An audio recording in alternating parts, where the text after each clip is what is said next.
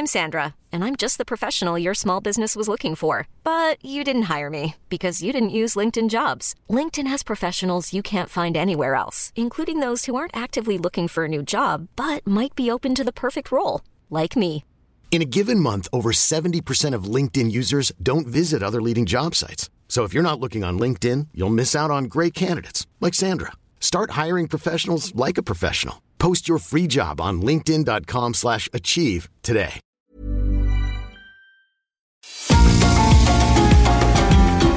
GastroLab es un lugar donde cabemos todos. Aquí encontramos historia, recetas, producto, materia prima, vinos y un sinfín de cosas que a todos interesa. Ya que con cocina y vino se aprende en el camino. Déjate llevar por el chef Israel Arechiga a un mundo delicioso que da como resultado GastroLab.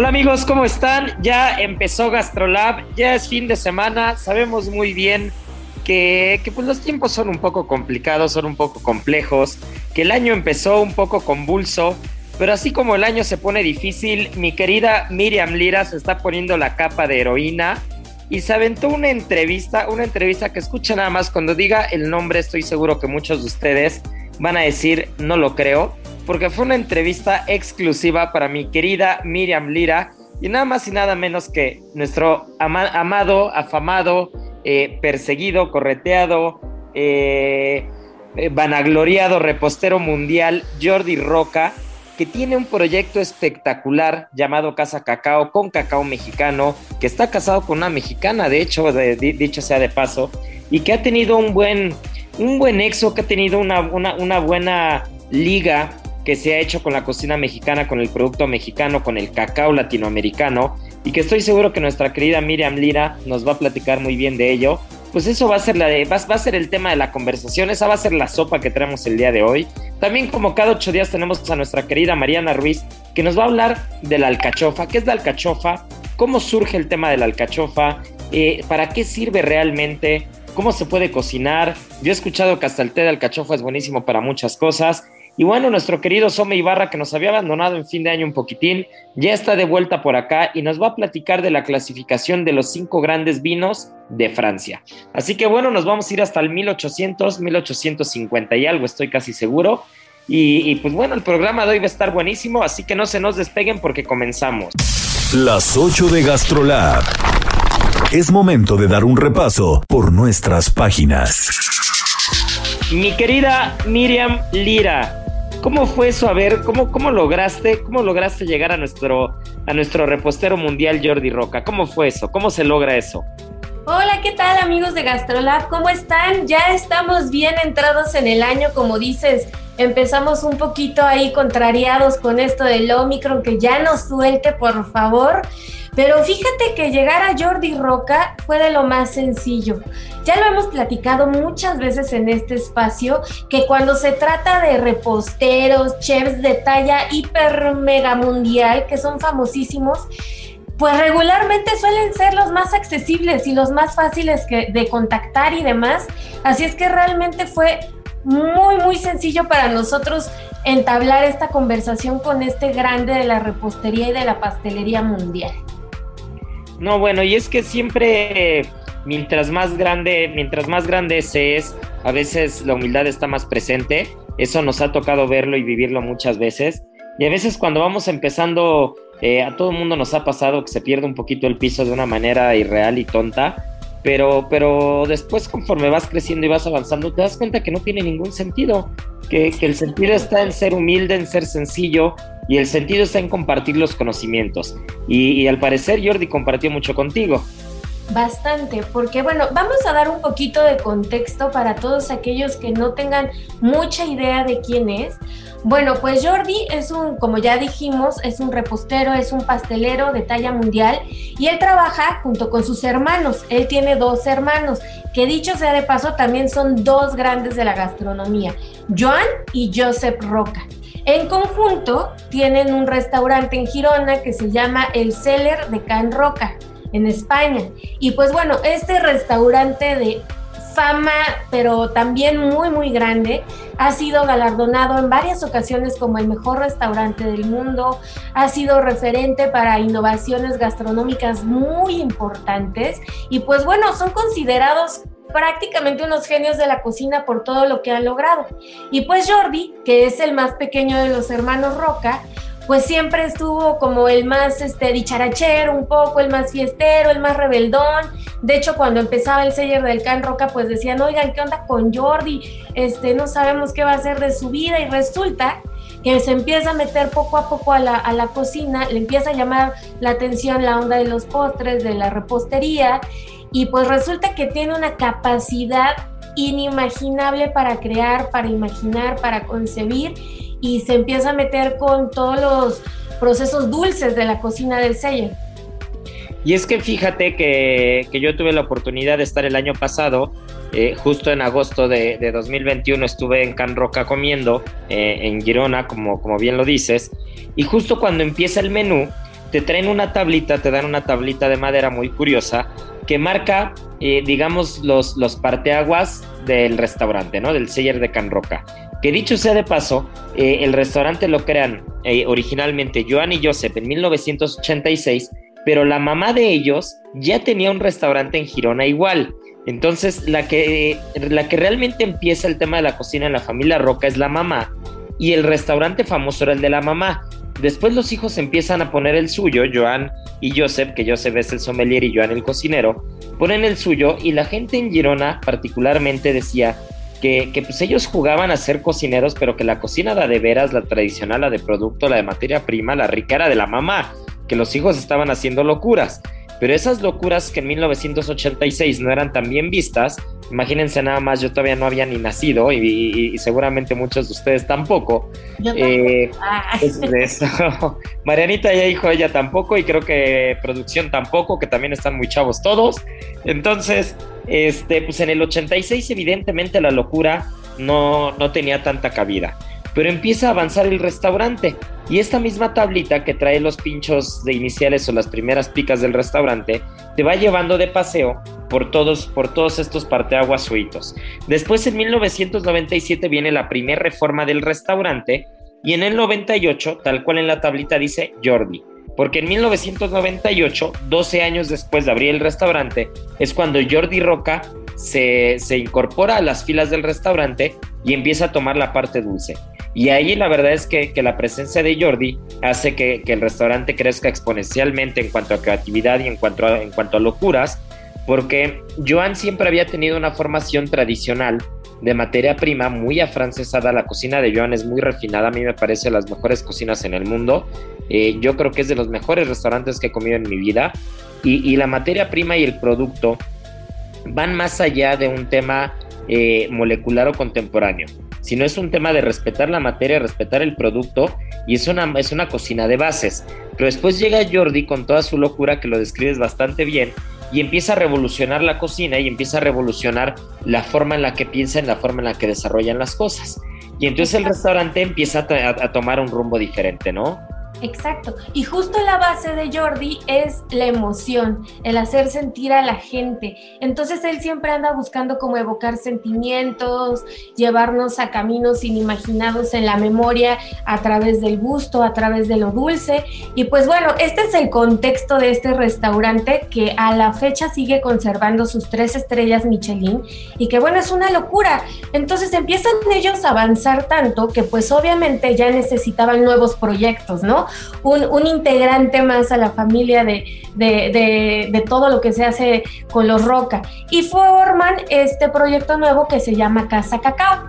Y surge, nos cuenta Jordi, de un buen día que estaban pues los tres hermanos este, planteándose ahí en el restaurante en hacer chocolates, ¿no? De qué manera podían servir mejores chocolates. Y dijeron, bueno, pues vamos a hacerlos aquí, en casa, en España, y se dieron cuenta de que no tenían idea de qué había detrás de todo el mundo del chocolate. Bueno, de, ni cómo era como la semilla esta de donde proviene, que es el cacao. Entonces ellos empiezan a hacer un montón de preguntas y deciden por ahí de 2017 empezar con este proyecto, ¿no? Y hacen un viaje exhaustivo a América vienen a toda esta parte del Amazonas, a Perú, Venezuela, México, y van descubriendo en cada una de las comunidades que ellos van visitando pues cosas que ellos nunca habían visto en su vida, ¿no? Cómo se produce, cómo nace la planta, todo el proceso que hay detrás que es complejísimo y que pues dicho sea de paso también pues es completamente artesanal y pues se van enamorando no solamente este pues de lo que pueden obtener de estos procesos, sino de la materia prima, que es algo que a ellos también pues este les mueve muchísimo, ¿no?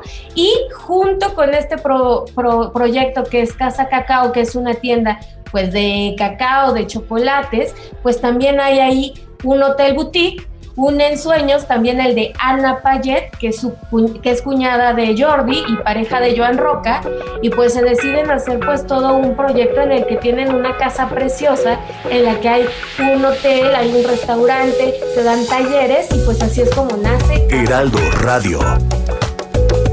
No, pues todo lo tienen, todo lo tienen a la mano y la verdad es de que siendo tres hermanos con vocación, con calidad, con, con inteligencia, pues realmente lo que logran evocar es eso, ¿no? Emociones por todos lados. Cuando tú llegas al restaurante te emocionas desde que ves la esquina del restaurante. Eh, Casa Cacao también es otro espectáculo aparte. Y, y, creo que esa parte de las emociones las generan, incluso hablando ahora mismo en tema de pandemia, son, son emociones que generan incluso a la distancia.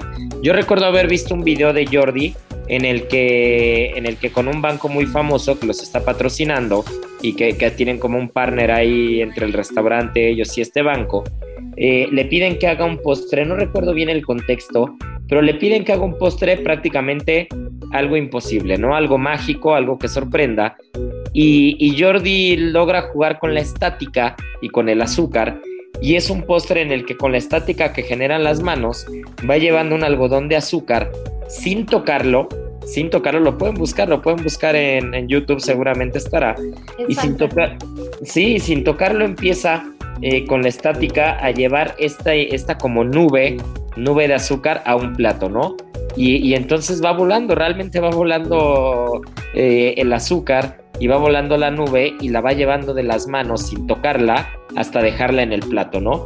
Y tú ves eso y a la distancia, con una, con una pantalla de por medio y muchos kilómetros, te genera emoción, te emocionas, te emocionas y, e invariablemente no puedes dejar de pensar en a qué sabrá eso, qué procesos tuvieron que pasar para que llegaran ahí, qué locuras se les tuvieron que haber ocurrido para decir, vamos a hacer un postre que sin tocarlo lo puedas llevar a la mesa y vuele, y cómo lograste aterrizar las leyes de la física eh, eh, incorporadas y cruzadas con la gastronomía y con qué lo puedes maridar, con qué puedes acompañarlo, a qué sabrá con un jerez, a qué sabrá con un ice wine, a qué sabrá con un tocalle, a qué sabrá con un sautern, a qué sabrá con un café, ¿no? Entonces, todo ese tipo de cosas que ahorita que digo café, eh, recuerdo con uno de los postres, porque había como tres postres al final del menú, y uno de los postres era como, como si fuera la semilla del cacao, justo lo que decías, ¿no? Que no sabía ni cómo era realmente la semilla desde un inicio. Entonces, un plato que emula a una semilla de cacao,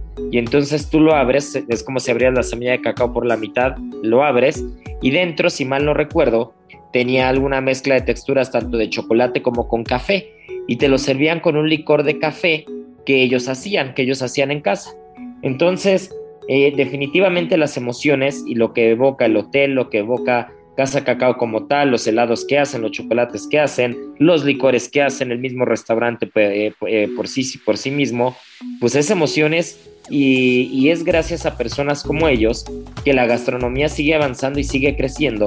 Y a pesar de ser un restaurante en el que no vas a ir a comer una cocina molecular per se, si es un restaurante que vas a, alimentar el cerebro, las emociones, alimentar la sorpresa y aún así encuentras clase, encuentras materia prima y encuentras técnica, ¿no? Sí, definitivamente. Y esto que, que, dices tiene todo el sentido del mundo, porque además nos cuenta que cuando se, se, empieza a meter al mundo del cacao y del chocolate, pues se empieza justamente a relacionarlo con, con todas las emociones que él siempre ha, ha, tenido a lo largo de su vida. Y eso lo llevó a ver y a platicar con un amigo que él tiene que se llama Oriol Blanes, que también es cocinero, y él tiene una enfermedad que se llama parosmia, en la que él no puede distinguir ni los olores ni los sabores. Entonces, empiezan a tener una empatía enorme porque Jordi tiene otra enfermedad que se llama distonia, que lo dejó afónica, afónico, perdón, de forma permanente. Entonces empiezan a, hablar acerca del chocolate, en cómo pueden las emociones a través del cacao y del chocolate hacer volver a estas personas que no tienen ya contacto con ciertos sentidos y que lo vayan recuperando gradualmente por medio de las emociones y por los aromas que llega a generar el cacao. Entonces se meten a hacer un todo un estudio con científicos, con cocineros, con psicólogos, para ver cómo podían crear a través de chocolates, de postres con chocolates, con cacao, y que la gente que habían seleccionado pudieran recordar a qué sabe el chocolate y a qué los lleva, porque el chocolate es uno de los ingredientes que más evoca la memoria y a, y a los recuerdos. Y es tan exitoso este experimento que ellos hacen que todas las personas que convocan pues llegan a recordar y llegan a tener como esta pues sensación de, sentir otra vez el chocolate en, todos sus sentidos, eh, a vivirlo nuevamente. Y es increíble. Es un documental que tienen incluso, que lo pueden buscar en YouTube, se llama El sentido del cacao en busca del gusto perdido. Y que también nace pues con todo este proyecto de Casa Cacao, ¿no? Y justamente los hermanos Rocaban hilando pues todo lo que pueden con los sentidos, con las emociones, con el sentimiento y pues hacen que todos estos proyectos sean mucho más que solamente comer un postre, ¿no? Oye, qué, qué locura, porque aparte, este, les voy a platicar algo que, que, no recuerdo si, bueno, en radio definitivamente no lo había platicado, y, e incluso en mi círculo personal lo había platicado muy poco, pero el año pasado, que a mediados de año lamentablemente me dio COVID, este, como muchos de, como muchos de, nosotros y mucha gente que, que, al día de hoy lo tiene, que seguramente nos estará escuchando y estarán pasando un trago amargo, que ahora mismo pues el país está un poco complicado el tema. Eh, número uno, nunca se me fue el gusto ni el olfato, pero sí se me fue el hambre. Y se me fue el hambre a un nivel que me eché como 5 kilos en 10 días, ¿no? Pero se me fue el hambre de que nada, de que nada, definitivamente nada se me antojaba, no podía comer nada. Y cualquier cosa que tuviera acidez, si bien no se me había ido el, aroma y no se me había ido el sabor, eh, me sabía muy mal. Cualquier cosa que tuviera acidez, que tuviera limón, que tuviera alguna salsa procesada, que, que tuviera un punto de ácido o vinagre, me sabía demasiado mal. Y lo único, lo único que podía comer en todo el día, que no me daba asco, que no se me, que, que sí se me antojaba y que aparte me hacía darme cuenta que no había perdido el gusto, que era lo que más me preocupaba cuando me dio COVID. O sea, acabé con neumonía, pero lo único que de verdad me preocupaba era perder el gusto, ¿no? Porque, porque conozco gente. Pero sin gusto. Conozco gente que, que se aventó meses sin gusto, ¿eh? Que pasó el COVID y siguieron meses y no les volvió el gusto al 100%. Y la única manera en la que me daba cuenta en las mañanas y en las noches que seguía teniendo gusto era con chocolate de caramelo salado. Entonces me gusta, me gusta tanto ese chocolate que fue de las pocas cosas que, realmente podía comer en la pandemia sin que sin que me diera sin que me diera asco sin que o, sin que se me cerrara la garganta de que no quería comer. Y podía probar de un solo jalón dulces y salados. Entonces el chocolate era lo único.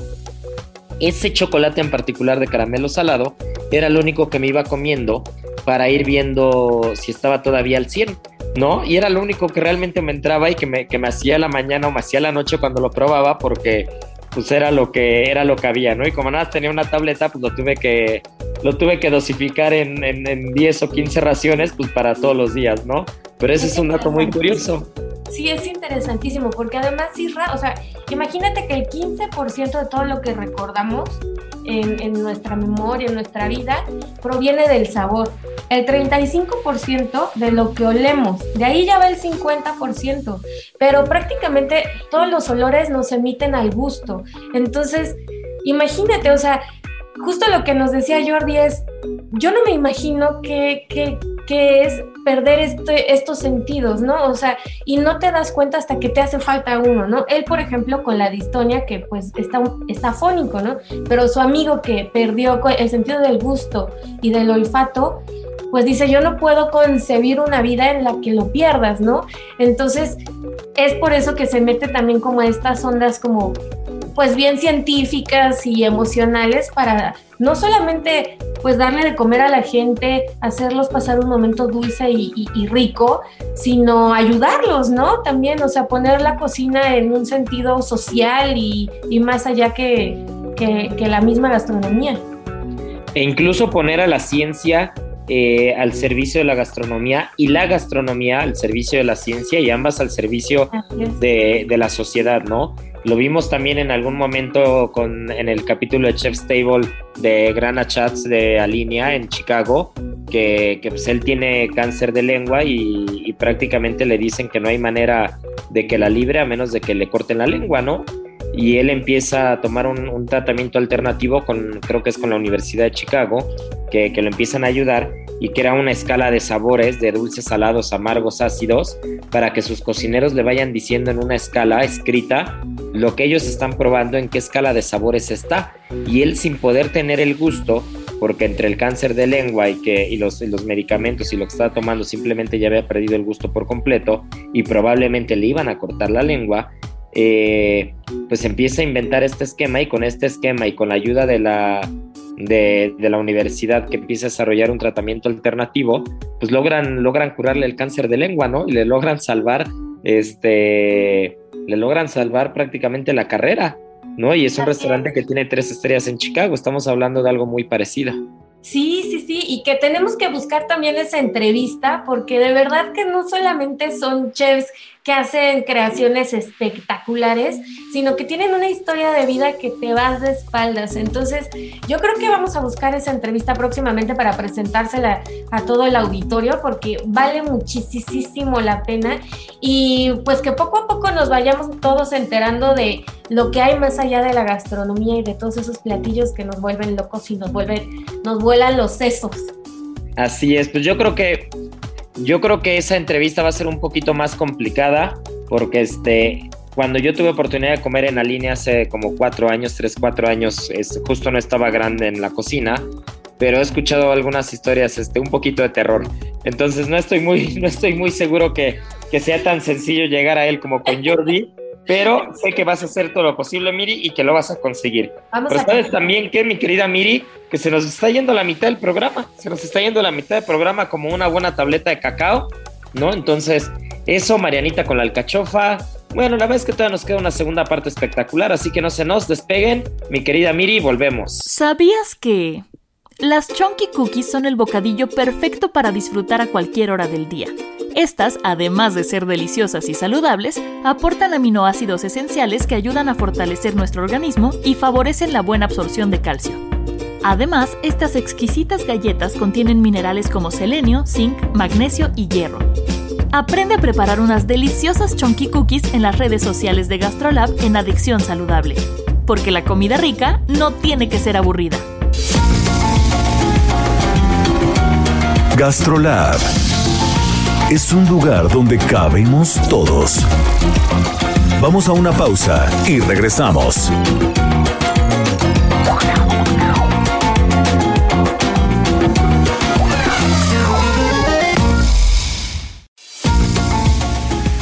GastroLab, estamos de regreso.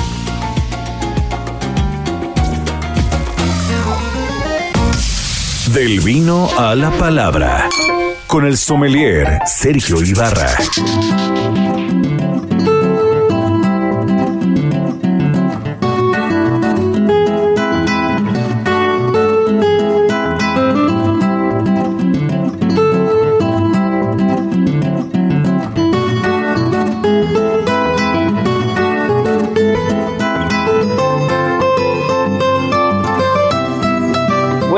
Estamos de vuelta y ya tenemos aquí al sommelier Ibarra, que, como, bien, como bien lo hace cada que está con nosotros, como, como, como es su estilo, lleno de conocimientos y lleno de historias por platicar. Mi querido Checo, qué gusto tenerte aquí en Gastrolab. ¿Qué son los cinco grandes de vinos? ¿Cuál es la clasificación? ¿En qué año es? Ahora sí que suelta toda la sopa alrededor de eso porque es un tema interesantísimo y que a quien le gusta el vino y sobre todo quien es un aficionado del vino francés tiene que tenerlo claro, ¿no?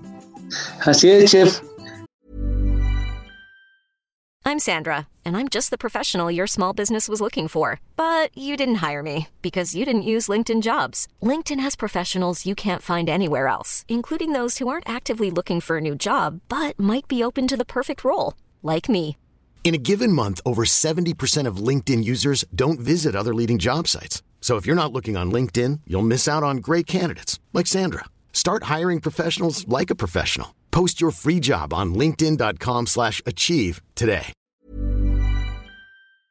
Pues, pues vamos a tratarlo de, simplificarlo, porque yo creo que hablar de Francia, pues es de, tener pues ese, ese pedigrí, por así decirlo, ese terroir, ese, ese cru que, que de repente le da muchos dolores de cabeza a toda la gente que se trata de involucrar en el, en el mundo del vino.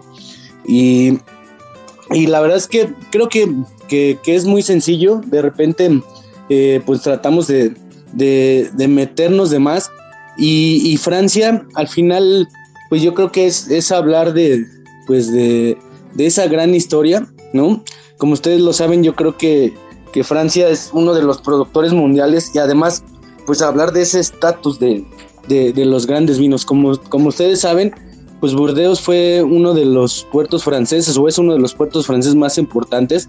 En su momento perteneció a la corona de Inglaterra durante algunos siglos y pues esta circulación que, que tiene dos ríos muy afluentes pues eh, hizo que, que los grandes negociantes, ¿no? O, o brokers, como les llegan a llamar, o, o- esos, eh, esa figura que, que hizo llevar los, los vinos a, a diferentes partes del mundo y es aquí donde, donde entra, porque a veces eh, estos vinos suelen ser tan caros, ¿no? Eh, hubo una clasificación en, en el 1855 que la hizo Napoleón III, ¿no? Que fue una exposición, una exposición en París donde este emperador pues invita a participar a diferentes comercios de Burdeos y pues la, la idea era pues dar a, a, Qatar y a escoger pues eh, todos los vinos que representaban mejor a esta región entonces aquí nacen pues los en francés los courtiers o los, o los brokers o los, o los comerciantes que sacan una lista, sacan una lista donde se clasifican los terroirs de, de Burdeos en base a la calidad de sus productos, ¿no? Y entonces sacan cinco, cinco eh, clasificaciones que son los primeros cruz, ¿no? Que en, el 55 había cuatro, luego los segundos cruz, los terceros, los cuartos, hasta los quintos. Aquí eh, hablar de cru, hablar de terreno, eh, es, es bien sencillo.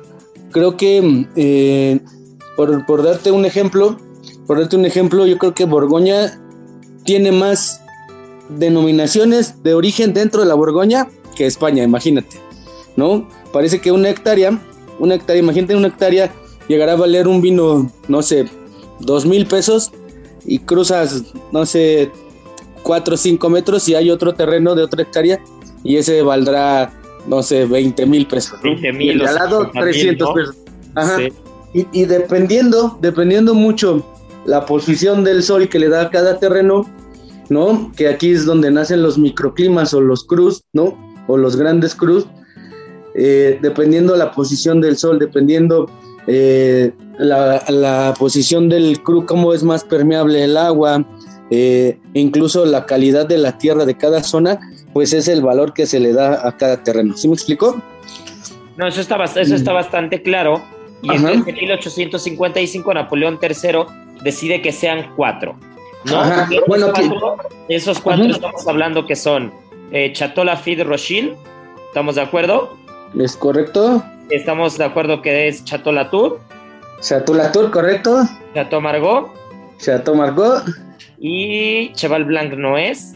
No. este, y Obrión, ¿no? Y Chateau, Chateau Briand, ajá. Eso, Y aquí, ya pero ves. aquí, pero- ya está, ya está, ya está, chef. Yo creo que hemos probado ya casi todos, ¿no? Sí, todos, todos, todos ya.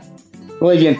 Pues entonces, Burdeos, para que más o menos nos, nos entiendan, y aquí es donde entra la, la polémica, porque en la actualidad hay quien, quien dice que esta lista pues ya llegó en su momento a ser obsoleta porque la modernidad la ha tratado y, más bien de hacer las cosas mejor con la tecnología y de repente han salido mejores vinos que estos grandes chatos, ¿no? Entonces, pues es como que el- los puristas contra los modernos, ¿no? Pero para que más o menos nos entienda, Burdeos Burdeos se divide en cinco regiones, que tenemos el Medoc, que está un poquito al norte, abajito está Graps, más abajo está Sauternes, y del otro lado del río, de este lado, del otro lado del río, hay dos ríos. Hay una zona que se llama entre Dumex, que significa entre dos mares, entre dos ríos, que lo divide el río el Girón y el Garón. Del lado, del lado del Girón, en el Medoc, había tres, son tres grandes vinos, que es el Lafitte, el Latour y el Margot. Entonces, los del otro lado del río hay una zona que se llama San Emilión y dentro de San Emilión hay un pueblito que se llama Pomerol.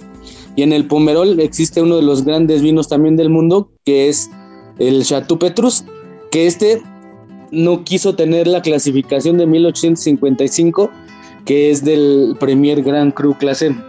Él dice, yo no, yo no necesito esa, esa clasificación y solamente la etiqueta, si la notan hasta abajo, dice Gran Vino de Pomerol. ¿A qué voy con esto? Que, decían que esta clasifica- clasificación era muy elitista, ya que solamente los vinos de la zona del Medoc, que eran como pues los, los más adinerados, o, la gente que, que tenía el, el poder eh, económico del vino en esos tiempos, pues solamente tenía derecho a esa clasificación. Y todos los demás chatos, pues en su momento se, se pusieron pues en contra de decir por qué no, no puedo tener esa clasificación de primer Gran Cru clase y solamente uno que es de la zona de Graps, que es el Chateau Aubrion, fue el que no, no, pues no se puso en contra de ellos porque él sí se la dieron, ¿no? Entonces, eh, ¿qué sucede? Que, que en la actualidad hay grandes, grandes, grandes vinos, todavía mayores que estos cinco, que no tienen esa clasificación de, gran, de Premier Gran Cru clase, ¿no?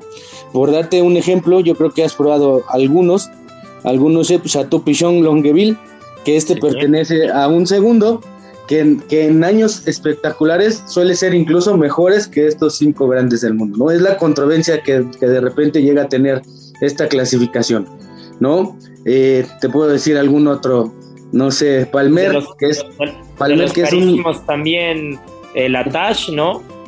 La Tash, bueno, la Tash pertenece a la zona de la Borgoña, pero también, eh, pues él es- suele ser de esos vinos impagables y volvemos a lo mismo. es, es como, ¿cómo decirlo? El sello, yo creo, de Francia, ¿no? En su momento era como la manera de, de decir que eran los vinos de calidad y además sin tener tanta tecnología, simplemente manteniendo el terreno, ¿no? El terreno óptimo, el sol, el fruto y pues la cuarta que es la, la mano del hombre, ¿no? El saber llevar el viñedo, el saber procesarlo, el saber meterlo en- barrica al momento exacto para poder de- darte esta calidad de, de los vinos, ¿no?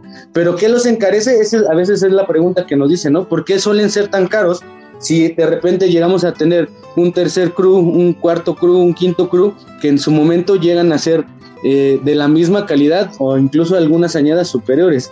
¿Qué los encarece? Fueron estos grandes negociantes que de repente cuando se saca esta lista, esta lista de los, de los cinco grandes del mundo, bueno, los cuatro en, en su momento, grandes vinos del mundo, empiezan a comercializarlos y obviamente ellos son los que delimitan entre la oferta y la demanda.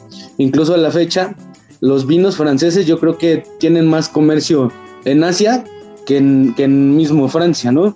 Tú de repente vas a Francia y quieres eh, a lo mejor comprar alguna etiqueta de, de estos grandes chateaux y no los llegas a encontrar en el mismo Francia, de repente mejor los encuentras en otro país porque casi toda esa producción se, se vende, ¿no? Ellos fueron los que delimitaron ahora sí que el precio de acuerdo a la oferta y la demanda, ¿no? Y pues nacen pues todas estas leyendas a partir de, de esta clasificación, chef. ¿Qué opinas? No, que es, que es una, es una locura.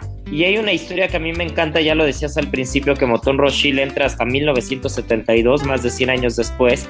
Y me encanta justo la historia de cómo entra Moton Rothschild, que Moton Rothschild pues originalmente no era parte de estos cuatro grandes vinos, pero eh, se cuenta la leyenda que no había sido parte de estos cuatro grandes, que no era el quinto desde un inicio, ya que acababa de comprar la bodega justo en 1855 en inglés. Entonces, como la bodega ya no era de un propietario francés, sino era de un propietario inglés, originalmente no la habían querido, eh, no la habían querido como incorporar.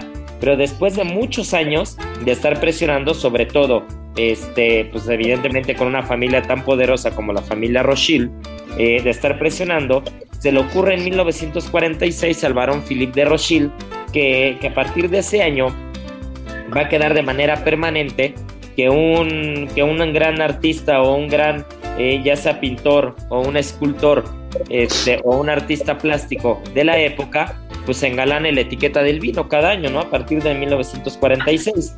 Y entonces empiezan a hacer empiezan a hacer esta presión y ya en 1973 pues se le da, se le eleva la categoría, ¿no? Y nada más para que se den una idea, entre las personas, o entre nada más y nada menos entre los artistas que han engalanado las etiquetas de Motón Rothschild, pues están nada más y nada menos que Salvador Dalí, Joan Miró, Pablo Picasso, eh, Rufino Tamayo. Sí, Rufino Tamayo de México, Andy Warhol. O sea, realmente George Mathieu.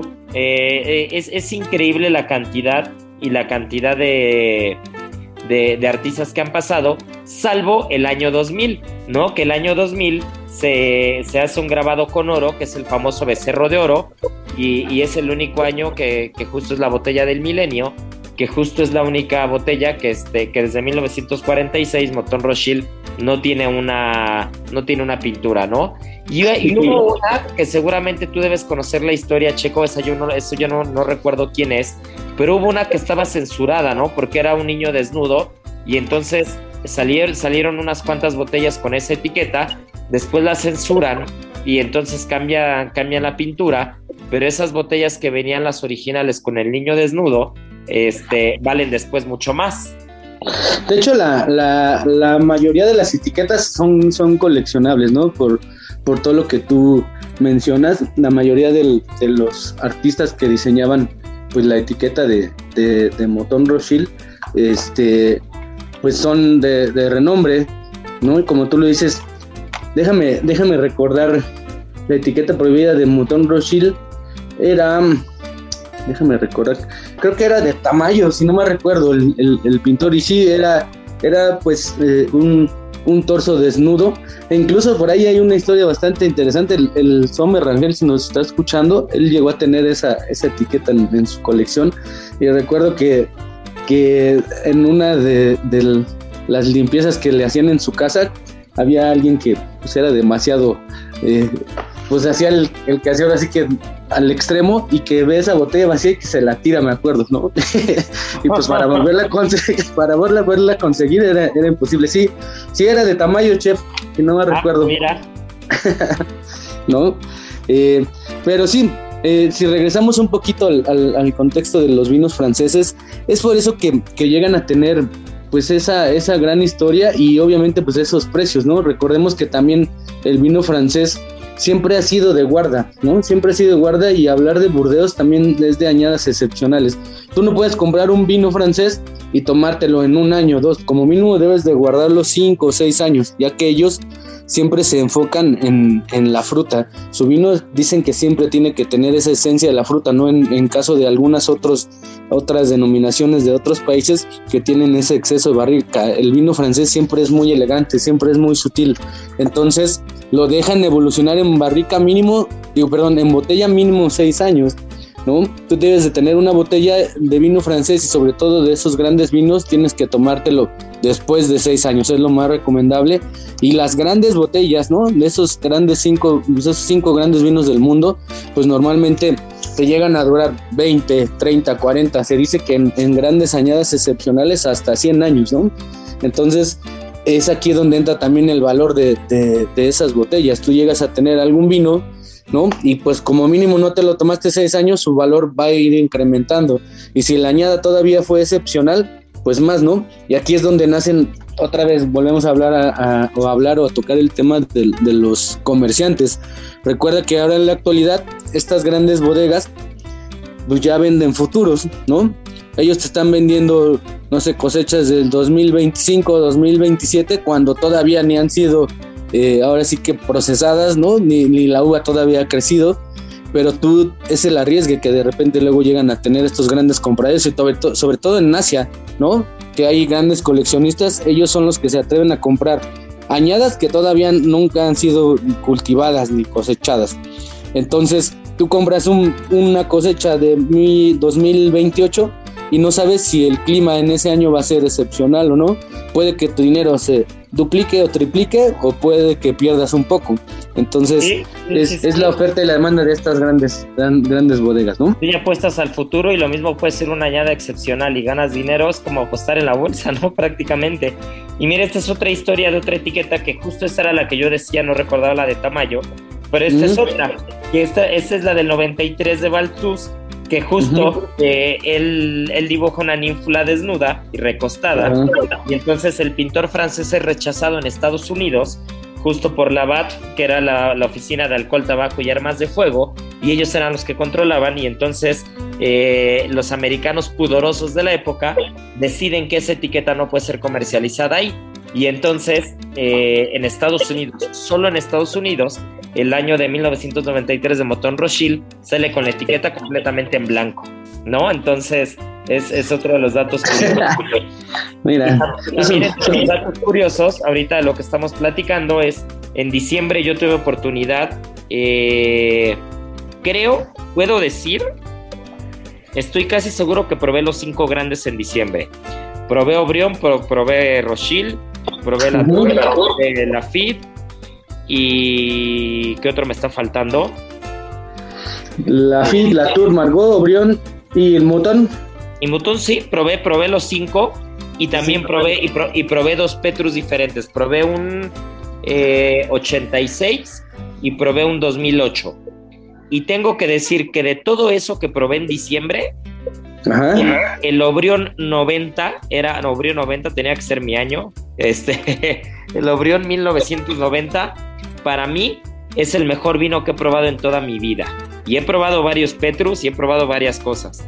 Ese Obrio 90 era una cosa espectacular. Y mira la historia que nos acabas de platicar, ¿no? Ellos estaban del otro lado de, del río, ¿no? Así es. Bueno, Grabs está un poquito abajo, está el Medoc y abajo del Medoc está, está muy pegadito a, la región del Sotens, que también son bien interesantes esos vinos. ¿no? Y del otro lado, del otro lado del río es donde está San Emilion y es donde se encuentra Pomerol, ¿no? Que al final, pues Petros decide pues no tener esa clasificación de primer gran Cru clase y, digo, volvemos, es la oferta y la demanda y, pues yo creo que también está considerado como pues uno de, los grandes, ¿no? Que compite con, con, esta clasificación de vinos franceses. Pero en definitiva yo creo que cuando llegas a, involucrarte con, Francia, pues es importante sí checar siempre la etiqueta, ¿no? Cuando vayan a, comprar algún vino, eh, pues vean estas clasificaciones.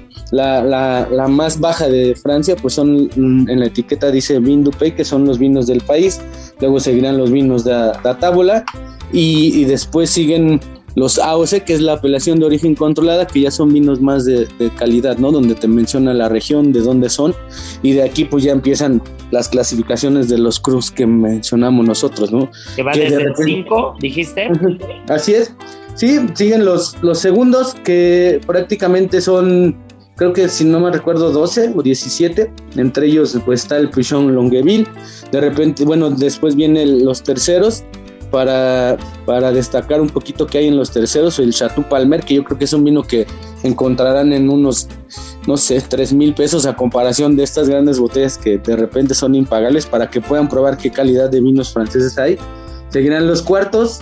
De los cuartos, no se olviden de San Julien. San Julien es una de las zonas bien importantes. Existe algo que se llama Chateau Talbot, que también yo creo estará entre 3 mil, 4 mil pesos si le quieren invertir para el vino francés. Chateau Chevel, que es una maravilla, de verdad que no les pide nada a, alguno de estos grandes, dependiendo la añada. Y siguen los quintos, los quintos que de aquí yo creo que, hemos probado de por aquí. Yo creo que el, el Chateau es muy conocido también, por ahí en las cartas los restaurantes los deben encontrar. Y pues son, son vinos que que hay que darle ese valor, ¿no? Adquieres un vino francés, hay que guardarlo, lo repito, después de la añada 5 o 6 años y dependiendo, dependiendo pues la ocasión, pues vas a tratar de darle ese valor adquisitivo que tú tienes, a abrirlo con una buena cena o abrirlo en, una ocasión especial por, por, todo lo que conlleva esta historia de la clasificación noche.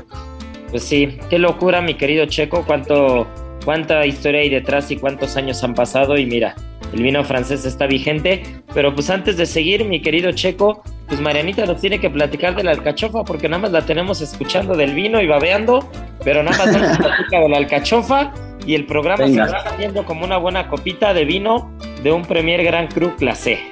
Venga. y ahora, el sabor oculto. Marianiki, Marianiki Ruiz, ¿qué hay con la alcachofa? Pues eh, esta verdura que ahorita está como en su momento porque estamos a principio de año y todo el mundo quiere ponerse a dieta y bajar de peso se supone que es maravillosísima, procede del norte de África, pero eh, se cree que los griegos y los romanos ya hacían uso de ella. De hecho, hay un mito griego que nos explica como su origen. Y se supone que Zeus se enamora de una doncella guapísima que se llama Sinara entonces decide convertirla en diosa y se la lleva al Monte Olimpo a vivir con él. Pero pues Sinara extraña mucho a su familia y decide volver a la tierra. Entonces Zeus se enoja, enfurece y se decepciona de ella y decide convertirla en alcachofa. Entonces de ahí proviene el nombre científico que, que es Sinara escolimus y se dice que la palabra Sinara como tal significa alcachofa en griego. Y eh, también hay otras personas que dicen que la traducción de alcachofa significa palo de espinas, porque la palabra está en árabe y es como algo así como de al-kurshuf, escrito un poco extraño, pero bueno, hay dos teorías. Que también dicho sea de paso, muchas palabras que empiezan con AL del idioma castellano son de origen árabe. ¿eh? ajá. muchas palabras que empiezan con al eh, normalmente tienen raíz árabe. Claro, Después de esto, eh, durante la Edad Media, es cuando se introduce como un poco más a la parte del Mediterráneo, que hoy día son los países que más hacen uso de la alcachofa, y se dicen que son ellos quienes mejoran estos cardos, y entonces es lo más parecido a lo que hoy tenemos como la alcachofa igual.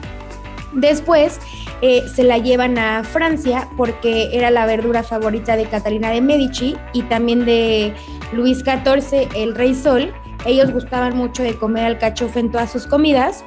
Y ya después, con todos los viajes que hacían de, intercambio, llega del Mediterráneo a América y se empieza a cultivar en la parte de California y es ahí donde se empieza a extender eh, pues por toda América. Eh, creo que como todos lo eh, es bien sabido, por todos es bien sabido, la alcachofa es como muy buena para bastantes cosas y es que tiene una sustancia que se llama cinarina que esta te ayuda muchísimo, tiene más bien, tiene un efecto colerético que ayuda muchísimo a la secreción de la bilis y pues también es diurética y ayuda a disminuir el colesterol. Pues qué interesante, qué interesante está el tema de la alcachofa, que, que aparte gastronómicamente hablando aporta demasiado. O sea, una crema de alcachofa, eh, unas alcachofitas asadas con una crema de parmesano, con una salsa holandesa. Realmente las alcachofas son una delicia, aunque a veces con el vino tinto este, no será la mejor idea. Pero pues estoy seguro que, este, que la alcachofa en una buena cazuela, en un punto de cocción correcto, es así que es una buena idea. Como también mi querida Marianiki Ruiz, este, pues es una buena idea irnos despidiendo porque ya se nos está acabando el programa pero estoy seguro que el que viene te vas a desquitar porque nos tienes que hablar de la cocina italiana, que justo a partir del lunes de la siguiente semana la celebramos, ¿eh? Claro que sí, el próximo programa les platico un poco de eso y de algunas otras cositas más. Venga, pues un fuerte abrazo, gracias a todos por escucharnos y pues vamos a hacer la adivinanza, tenemos que hacer la adivinanza, nos queda muy poquito tiempo, así que vamos a hacerla rápido. Díganos tres vinos, tres vinos que estén en la segunda clasificación de Francia. Eh, ya, ya nuestro querido Checo mencionó algunos. Tres vinos de la segunda clasificación de Francia, arroba Israel Arechiga, A-R-E-T-X-I-G-A. Y pues ya saben, muchas gracias por escucharnos. Nos, eh, pues nos estamos sintonizando la siguiente semana. Un fuerte abrazo. Y como bien ya saben que es nuestro dicho, tripa, tripa vacía. Aquí concluye otra emisión más de GastroLab el lugar donde cabemos todos. Esta es una producción de Heraldo Media Group.